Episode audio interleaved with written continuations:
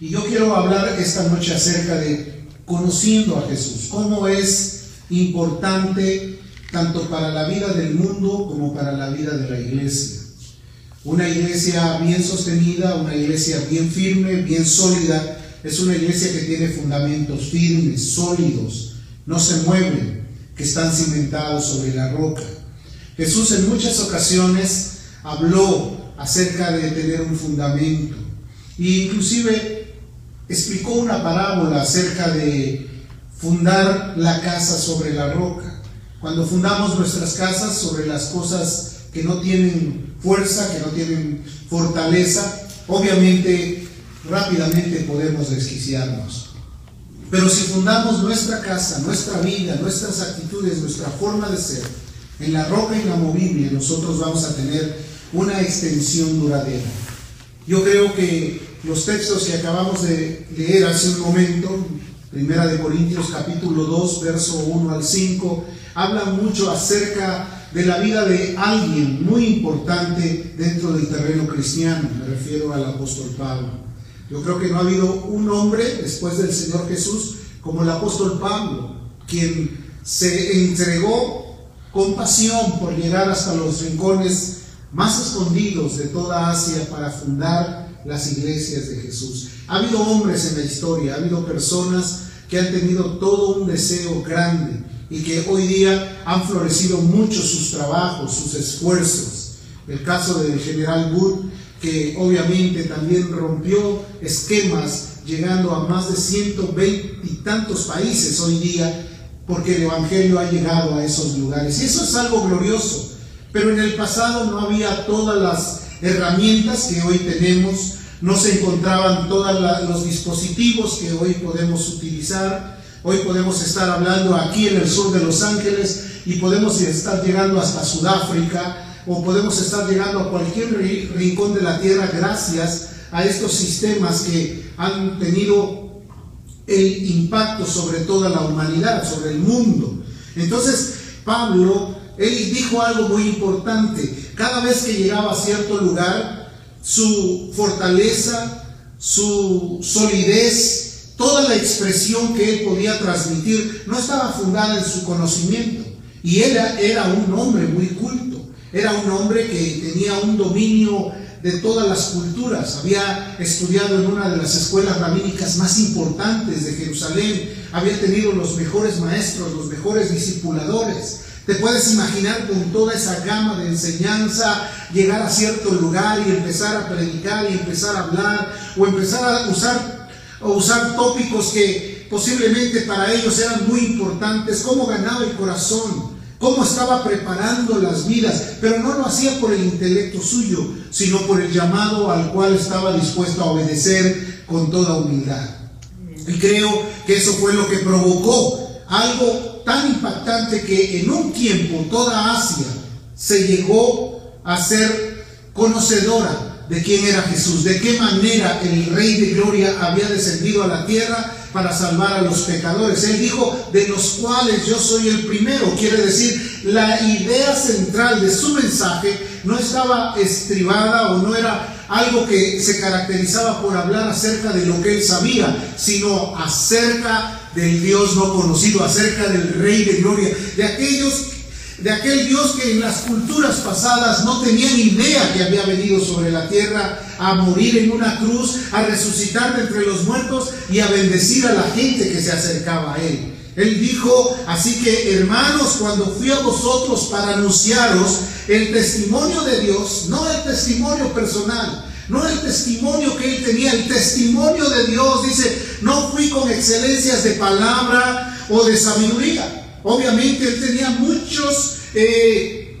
muchas formas que utilizar para poder llegar a los corazones, pero él no lo hizo en esa actitud. Dice, pues me propuse no saber entre vosotros cosa alguna, sino a Jesucristo y a este crucificado. Te puedes imaginar ¿Cuál era el centro de su mensaje? El Cristo crucificado, el Cristo resucitado, el Cristo glorioso, el Rey por excelencia, el Todopoderoso, el que salva, el que sana, el que prepara las vidas, el que hace que, el ser humano tenga una perspectiva diferente. Dice, y estuvo entre vosotros con debilidad, con mucho temor y temblor. Dice, pero ni mi palabra ni, ni mi predicación fue con palabras persuasivas de humana sabiduría. No estaba tratando de persuadir a la gente, no estaba tratando de hacerle sentir a la gente, mira, esto es lo que tú necesitas. No, él estaba hablando de quién había venido a este mundo, quién era el que tenía el impacto para que esas vidas pudieran ser alcanzadas. Dice además, sino con la demostración del Espíritu y poder. Porque ¿cuántos saben que el Evangelio es poder de Dios para salvación? Al judío primeramente y también al griego al judío que pide señales, al judío que está eh, esperando a ver cuál es el resultado de ese mensaje o de esa palabrería, o al, al griego que buscaba la sabiduría, que estaba más enfocado en las filosofías del mundo, que trataban de ver si todas las filosofías llevaban a, a un acuerdo de todo lo que habían aprendido, ¿no? Él no estaba haciendo eso. Él estaba con mucho temor y temblor, pero las demostraciones de poder en el Espíritu eran reales y manifiestos. Porque en muchos momentos su participación en las sinagogas fue de mucho impacto. Hablaba con denuedo, la gracia de Dios fluía en, en su corazón y él podía externar todo lo que había conocido de él. Pero ¿por qué estoy hablando esto? ¿Qué tiene que ver con nosotros? Tiene que ver mucho. Porque muchos de nosotros tenemos que estar conscientes de que si le conocemos a Él, me refiero al Señor Jesús, nuestra vida va a tener logros maravillosos. Vamos a poder depender de alguien que estará dispuesto a sostenernos, a ayudarnos, aún en las pruebas más críticas que podamos tener. Pablo lo dijo, para que vuestra fe no esté fundada en la sabiduría de los hombres, sino en el poder de Dios. ¿Cuál poder? El poder que te puede manifestar o que te puede permitir tener para que tú puedas ser libre de todo pecado, libre de toda culpa, libre de toda contaminación, pero a la vez también libre para exponer las verdades de aquel que nos llamó de las tinieblas a su preciosa luz admirable. ¿Cuántos dan gloria a Dios? Los fundamentos de nuestra fe deben de ser los mejores. Porque en la actualidad muchas personas no están conscientes de que se acercaron a la roca inamovible. ¿Por qué mucha gente retrocede? ¿Por qué mucha gente vuelve atrás? La Biblia describe que nadie puede poner otro fundamento que el que está puesto, el cual es Jesucristo. Nadie puede enseñar que a raíz de otras cosas, de otras filosofías, de otra eh, expresión, la gente va a permanecer firme. Ven conmigo, Primera de Corintios capítulo 3, verso 11, dice de la siguiente manera, porque nadie puede poner otro fundamento que él que está puesto, el cual es Jesucristo. Jesucristo es el fundamento, Jesucristo es la roca de las edades, Jesucristo es la roca eterna, aquella roca de la cual dijo Moisés, la cual es perfecta y que todos sus caminos son rectos. Él es Dios de poder y Dios de paz. Amén. Está puesta en Jesucristo. Debe de ser favorable para nosotros. Pero ¿por qué razón mucha gente ha perdido la confianza? Una fe desfavorable ¿Por qué? Porque su fundamento no es Jesús. A lo mejor el fundamento puede ser otra idea. Quizás nuestras obras, nuestras obras también nos hacen sentir como satisfechos. Es que ya hice esto, es que ya cumplí con esto, es que ya hice estos rudimentos. Eso simplemente tiene que ser lo secundario a una fe verdadera. Acuérdate que la fe sin obras es muerta. Y obras sin fe pues obviamente tampoco funciona. Es lo mismo, es la misma ecuación. Una fe sin obras está muerta, unas obras sin fe tampoco tienen el mismo valor o la misma validez. ¿Por qué razón no poder entender lo, lo importante o lo sencillo de este mensaje? También porque muchos tienen una fe circunstancial. ¿Qué quiere decir? Si las circunstancias me están viniendo bien, entonces mi confianza es muy fuerte. Pero cuando las cosas eh, tienen un contrapeso y hacen que mi confianza o las circunstancias me hacen eh, desequilibrarme emocionalmente, entonces voy a perder la fe. No. El Señor dijo que iba a estar con nosotros siempre. Él es el fundamento, Él es el todopoderoso. Dice además también que para que nuestra fe no esté fundada en la sabiduría de los hombres. Otros posiblemente puedan irse tras la figura humana. ¿Cuánta gente en el pasado ha puesto su mirada en un ser humano y después se ha sentido victimizado, traicionado, completamente deteriorado en su confianza? La Biblia nos enseña que nosotros debemos poner nuestra mirada en Jesús, que Él es el autor y consumador de la. Nosotros tenemos que ver a Jesús, tenemos que comprender quién era Él, qué hacía, qué puede hacer por nosotros, hasta dónde nos puede ayudar, cómo puede fortalecer nuestra confianza para tener un caminar completamente seguro. Vivimos en un mundo donde hay muchos eh, escabrojos, muchas piedras de tropiezo, muchos conflictos. A través de muchas tribulaciones tenemos que entrar al reino, va a haber muchos conflictos. La vida del hombre no es fácil. Muchos discípulos le dijeron, Señor, eso es difícil. ¿Quién podrá entrar al reino de los cielos con todo eso que pasa en el mundo? Posiblemente la gente que ve las circunstancias se pueda desanimar y decir, yo no puedo entrar al reino de los cielos, es muy difícil, eh, para mí es algo muy eh, complejo, no puedo llegar hasta donde Él quiere. Jesús dijo, lo que es imposible para los hombres, para Dios es posible. Él puede. Cristo puede, Él nos puede ayudar. Amén. Aparte dijo, bienaventurado el que no haya de tropiezo en mí. Él no te va a tropezar, Él te va a abrir un camino pleno para que tú puedas llegar a Él, para que tú puedas entrar a su presencia. Ahora no podemos alcanzar esa verdadera vida victoriosa de conocerlo si no vamos a la puerta. Jesús dijo, yo soy la puerta, ¿no? Y el que por mí entra será salvo. En otras palabras, mientras más le conocemos a Él, más sabremos de dónde poder tener los medios para seguir luchando en esta tierra. Cada día el hombre tiene una problemática que soportar o que sucumbir o que, o que pelear a través de las luchas, de las pruebas. El día de hoy fue muy glorioso para muchos, a lo mejor para otros fue un día de muchos problemas, de muchas inquietudes, el día de mañana será otro día similar. Otro día que va a representar para nosotros retos, demandas, va a representar desafíos, va a, representar muchas cosas, pero si estamos de su mano, estaremos caminando confiados en Él. Amén. Estaremos seguros. Jesús es tan bueno y tan maravilloso que no te va a dejar solo. Él nos compró con su sangre. Él nos llamó como ovejas de su prado, imagínate nada más. Cuando Él habló acerca de que Él era el buen pastor, Él dijo, el buen pastor su vida da por las ovejas. Debemos de conocerlo en, ese, en este ministerio tan glorioso, el ministerio de su sacrificio. Nadie se sacrifica por nada. El ser humano que quiere lograr éxito tiene que sacrificar su tiempo, tiene que sacrificar posiblemente hasta sus momentos de alegría con la familia. Tiene que estar enfocado en un, en un trabajo que a veces puede ser extenuante, agotador. Pero ¿con qué propósitos? Lograr el éxito. Jesús nos ha dejado todo aquello que nosotros necesitamos para estar adelante, para seguir firmes en su presencia. Ese fundamento es seguro.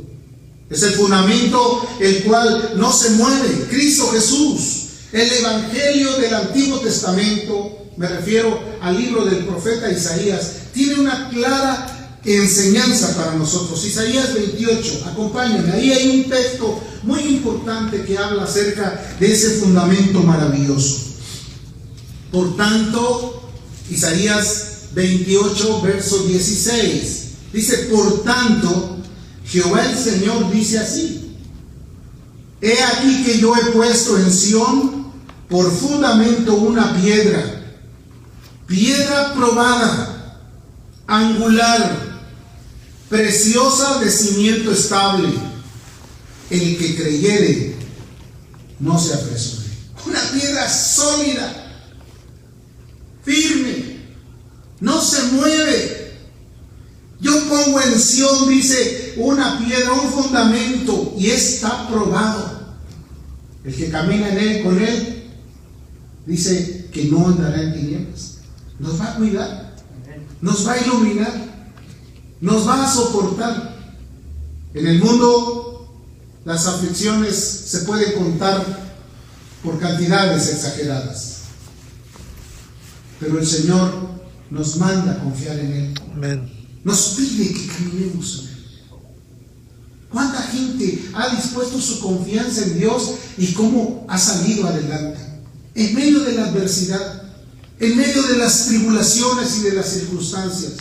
Porque mientras militamos en este mundo o vamos de paso eh, como extranjeros y peregrinos, vamos a tener que sufrir muchas afrentas, a veces conflictos.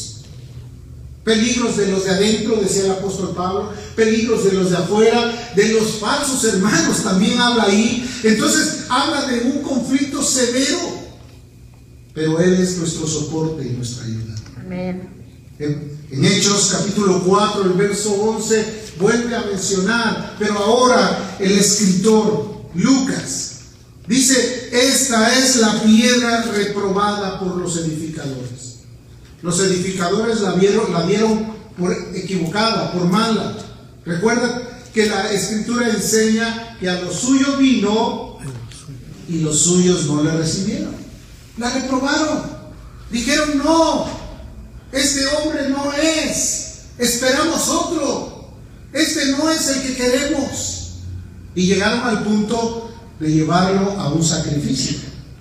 Fue reprobada por los edificadores, pero ahora ha sido puesta por cabeza del ángulo y piedra de tropiezo y roca que hace caer. O sea, en otras palabras, es algo glorioso lo que hizo Él por nosotros conocerlo como la roca inamovible, como la fortaleza nuestra, como la ayuda en nuestras necesidades. Hay errores comunes, hay conflictos y conceptos que, que hacen que la gente se confunda. Muchos de ellos tienen que ver con nuestra vida práctica. Dios necesita verte a ti en una forma confiada. Dice la Biblia, el justo está confiado como un león. Que tu confianza sea plena. Que sepas que el que murió por ti tiene todos los recursos para ayudarte. Que va a sostenerte en todos los momentos difíciles. Pero tú tienes que tener toda la seguridad y la confianza. Por la fe debes de permanecer en pie. Todo, todo lo dejó en las manos de Dios. Todo lo puso el Señor en Jesús para que Él pudiera participar a nosotros su gracia y su favor. Pero ¿qué pasa cuando nosotros pensamos, pues, hay que Dios se encargue de mis problemas? Hay que Dios me ayude cuando Él quiera. No, Dios está dispuesto. Él está dispuesto al máximo a ayudarnos. Pero debemos de entender que estamos bajo su cuidado. Él es el buen pastor y su y él dice la escritura que su vida da por las ovejas. Nos ha ayudado, nos ha bendecido. Los antecedentes de la gente que conoció a Cristo, que se enamoró de Él, que vivió para Él, fueron personas que tuvieron un nombre escrito en la historia. Sabes que tú y yo podemos aparecer en la historia.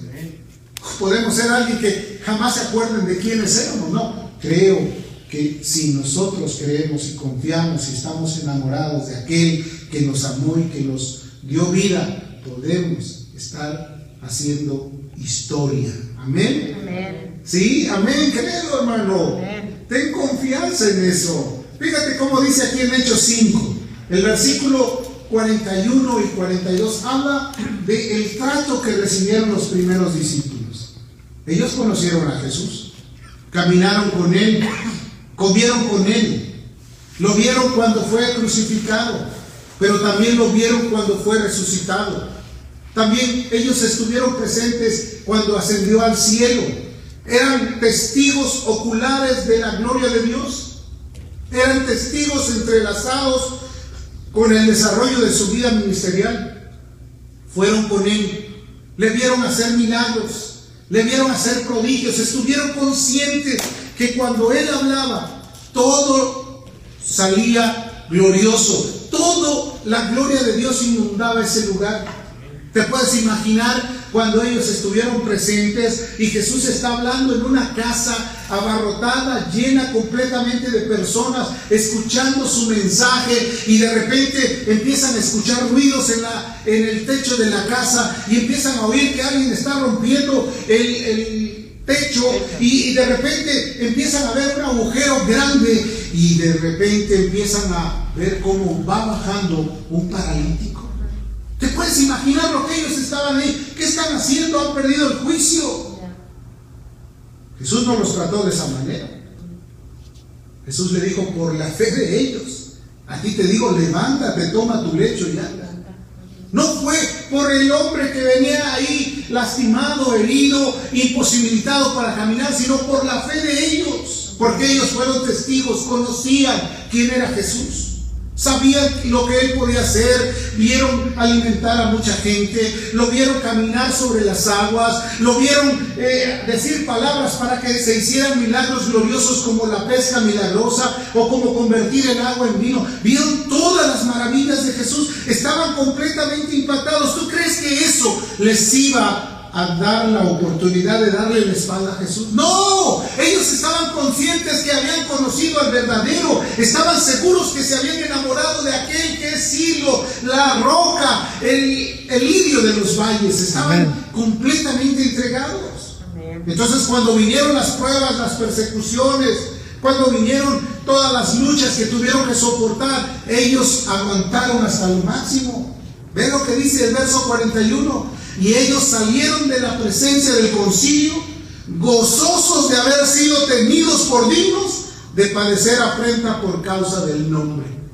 ¿Y qué crees que les hicieron? Pues no, no creas que les dijeron cosas ahí, ah, falso. No, no, no fueron palabritas. Los azotaron.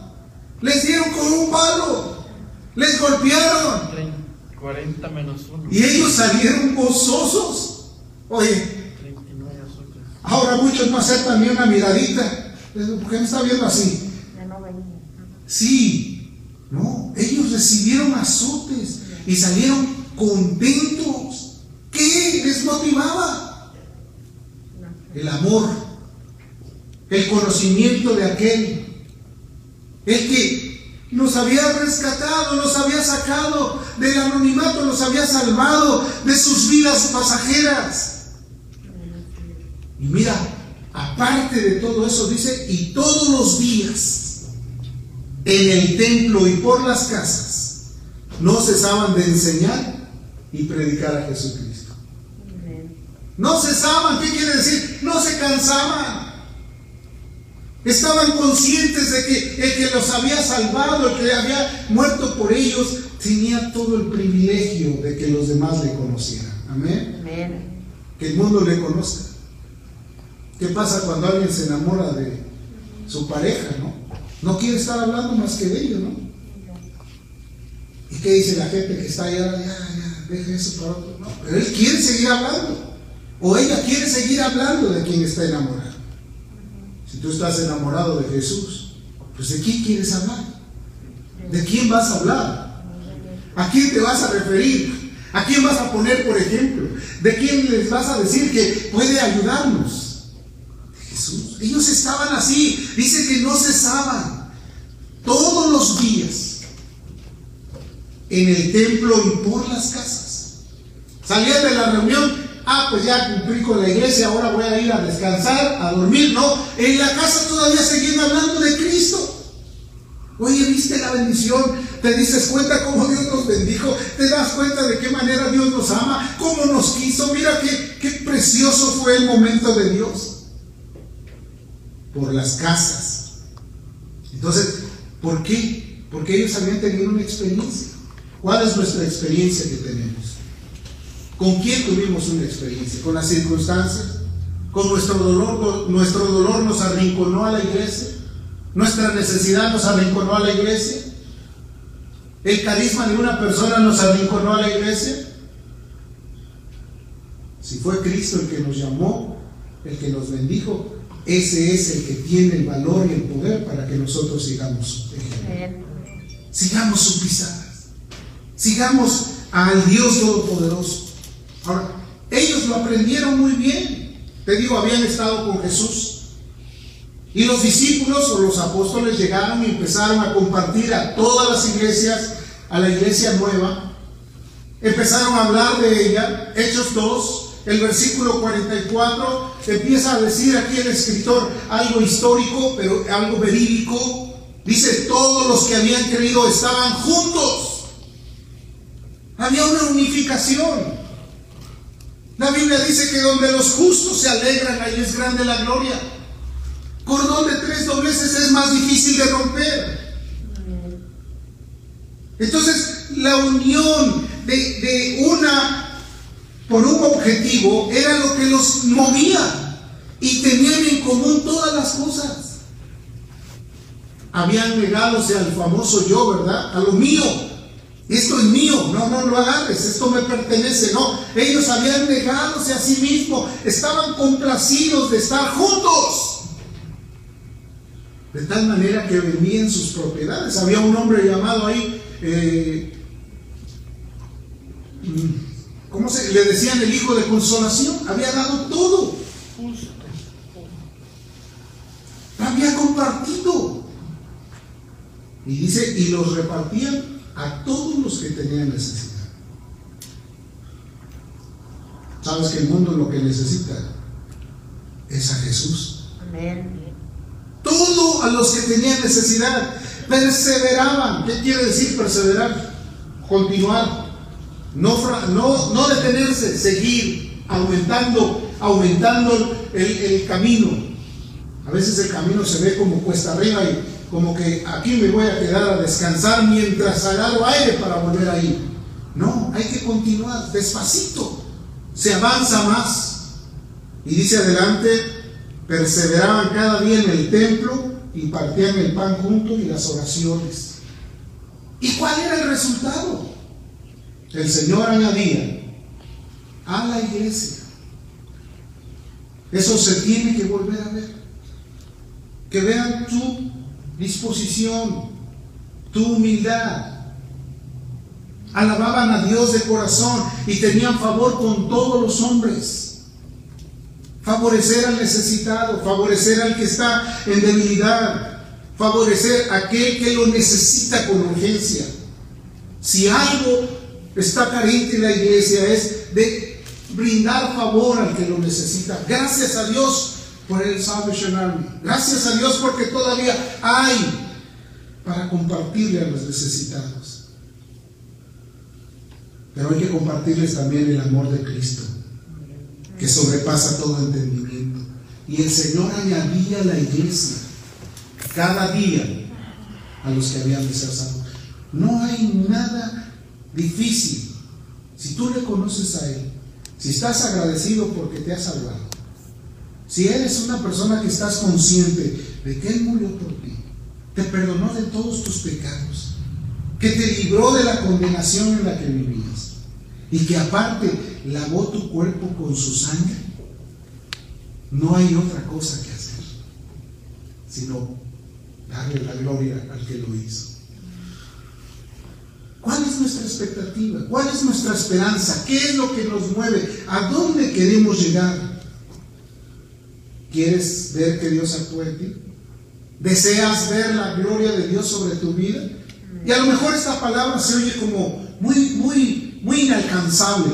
¿Deseas ver la ayuda de Dios contigo? La bendición de Dios en ti.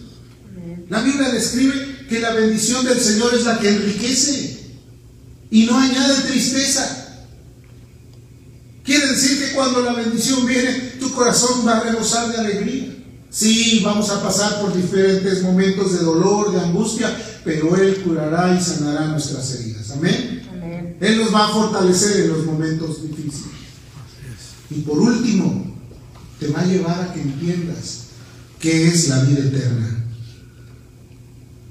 Juan capítulo 17, el versículo número 3. Y aquí yo quiero que dejarte esto en tu corazón. Juan capítulo 17, el versículo número 3. Esta es la vida. Y esta es la vida eterna. Que te conozcan a ti y a Jesucristo, a quien has enviado. Que te conozcan, que conozcan a Dios en sus prodigios. Que conozcamos a Dios en sus maravillas. Que conozcamos a Dios en su ayuda. Que conozcamos a Dios en su suficiencia. Que conozcamos a Dios en lo magnífico y glorioso, en lo sublime. Que conozcamos aquel que murió por nosotros. Aquel que se despojó, siendo rico, se despojó y vino a la tierra para participar de su amor para con nuestras vidas. Aquel que nos vio como personas necesitadas.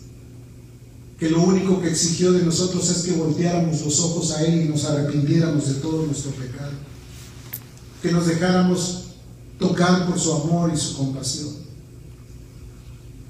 En el mundo se ha perdido hasta la sensibilidad. Difícilmente la gente llora. Y la Biblia dice, bienaventurados los que lloran porque ellos recibirán consolación. Dios nos quiere consolar. Estos días que han pasado, de seguro para todos han sido difíciles. Y creo que estamos aquí por la bendición y la misericordia de Dios. Nos salvó y nos ayudó. La vida eterna le pertenece a Él. Tú quieres escuchar un canto que dice que la vida eterna es Jesús. Quiero que cierres tus ojos, que no cantes, que solamente escuches, que le digas, Señor, gracias por haberte fijado en mí, porque yo no merecía absolutamente nada. Si te soy honesto, yo no merecía su amor, no merecía su misericordia, no merecía que Él se fijara en nosotros, pero Él lo hizo.